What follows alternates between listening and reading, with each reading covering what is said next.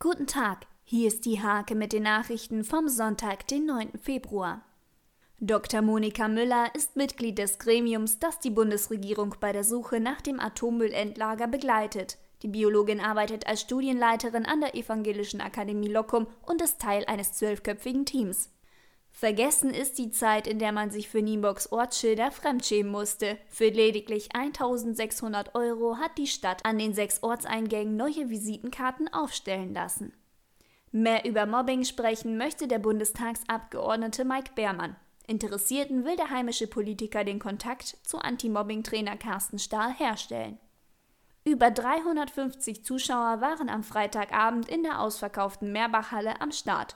Dort spielte die HSG Nienburg gegen den MTV Großen Förde und verlor mit 26 zu 27 nur ganz knapp. Der Badminton-Nachwuchs der SG Penixse Liebenau war gleich bei vier Turnieren im Einsatz. Vor allem Lerke Busch überzeugte bei ihrem ersten Auswärtsturnier bei der U11-Rangliste in Berlin. Diese und viele weitere Themen lest ihr in der Hake am Sonntag oder unter www.diehake.de.